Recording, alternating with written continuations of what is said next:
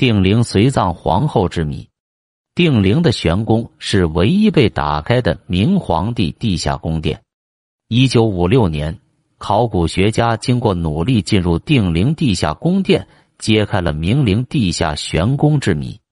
令人惊奇的是，神宗最情深意笃的郑贵妃并没有和他一块长相厮守，而被他冷落的两位皇后却静静的躺在他的左右。定陵的规制基本上仿照了长陵，主要建筑有灵恩门、灵恩殿、明楼、宝城、宝鼎和地宫。帝王墓室在古代也叫玄宫。十三陵的地面建筑雄伟壮观。但它仅仅是陵墓上的装饰，真正的陵墓建筑，则是埋在地下的宫殿。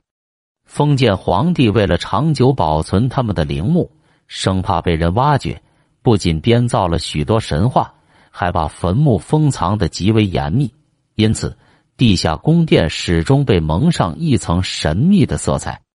打开十三陵地宫之谜，一直是文物考古工作者研究探索的课题。但因陵园规模之大，久久未能入手。一九五六年五月，考古人员开始对定陵地宫进行视觉。刚开始时，他们找不到打开地宫门的入口。经反复观察，发现宝城东南侧外墙皮的砌砖有几层塌陷下来，露出了里面砖砌的炫门。于是，在这里进行视觉。后来，又在宝城内侧发现了隧道门。石道、宝城中、左道等字迹，这些发现为发掘工作提供了十分重要的线索。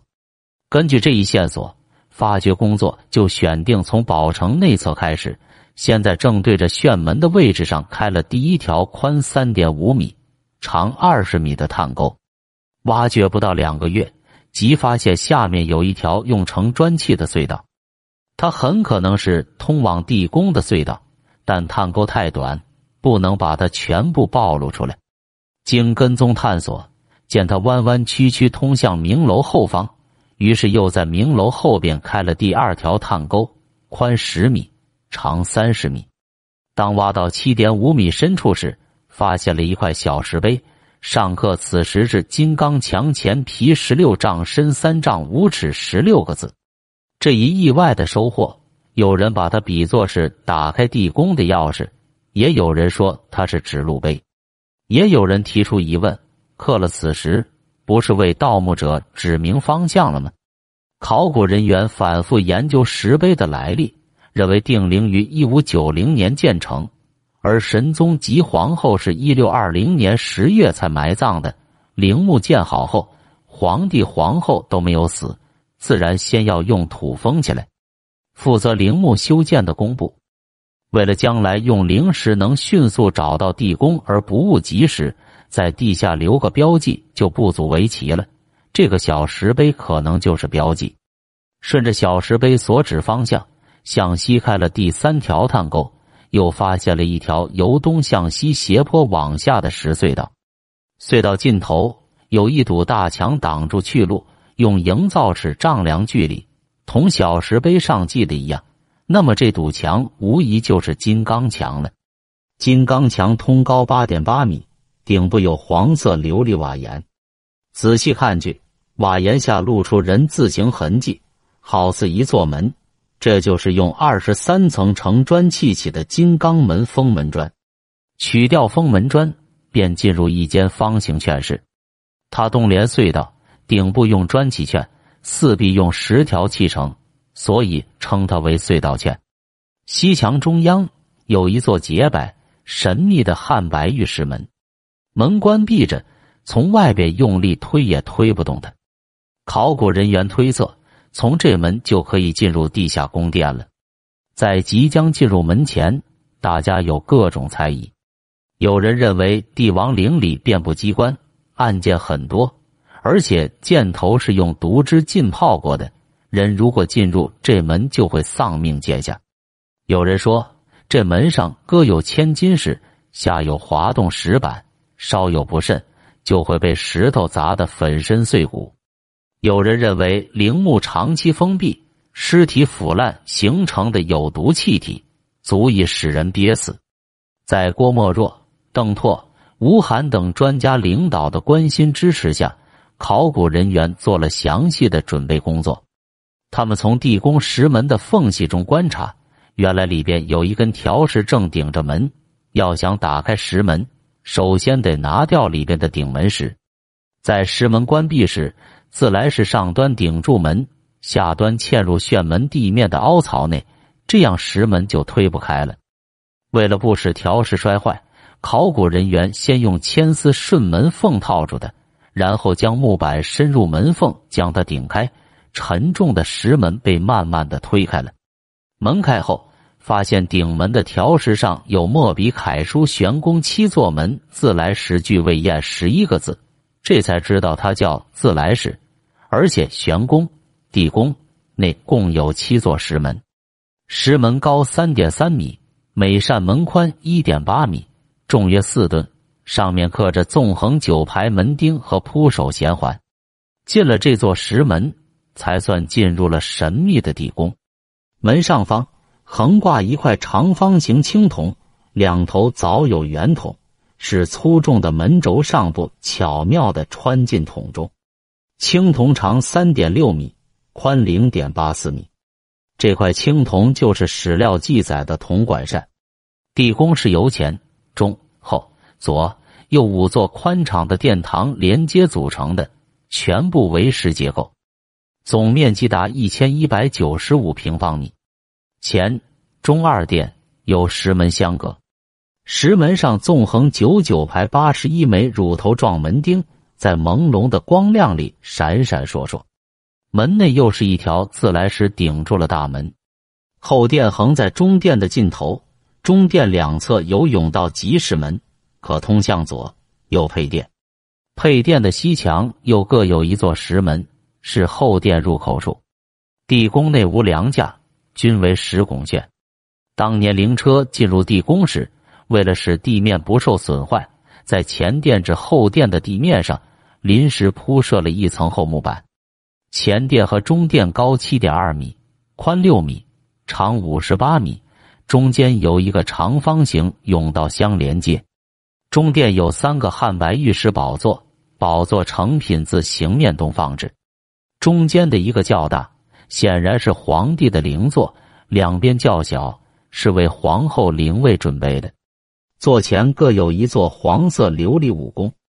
五供前还设青花云龙纹大瓷缸各一口，缸内装着香油，是为长明灯。根据痕迹判断，当时长明灯真的点燃过，因地宫封闭后里边缺乏氧气，它才总灭了。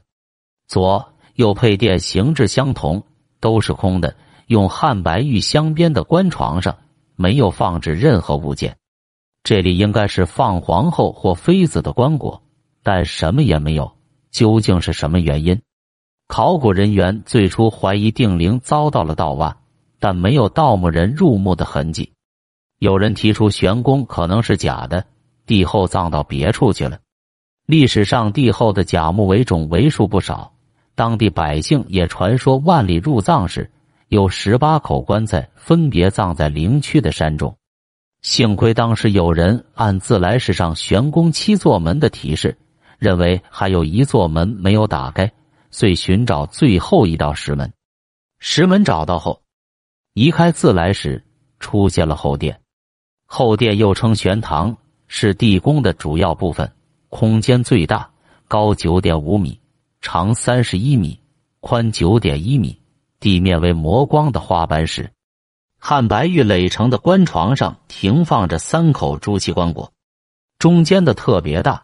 是神宗朱翊钧的灵柩，左右两边是孝端和孝敬两个皇后，周围有二十六只陪葬箱子、玉石和青花瓷瓶等。开棺前，考古人员曾做过用蜡将尸体封住的准备，但揭开棺盖一看，死者早已是一架骷髅了，只有头发还保存的较好。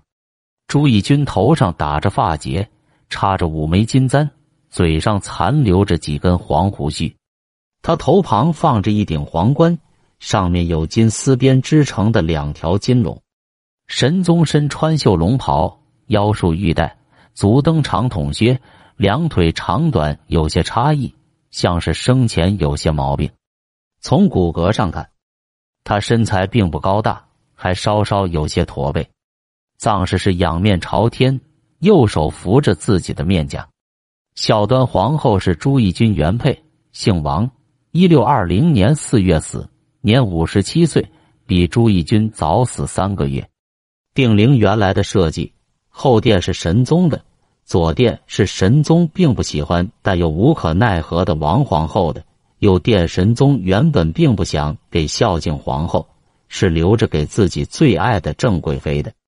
孝敬是光宗的生母，刚进宫时为慈宁宫宫女，事后朱翊钧母亲。她十七岁时被朱翊钧看中怀孕，后来被封为宫妃。因为他的儿子册立为皇太子，引起宠妃郑氏妒恨，承袭加害。由于他出生低贱，神宗对他十分冷淡。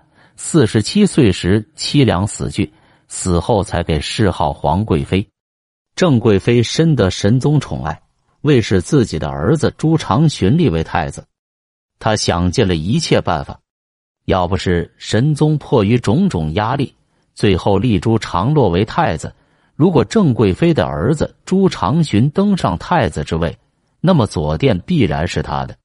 神宗费尽心机想立郑贵妃，活着的时候受到重臣的反对，这是他想死后一定要遂愿。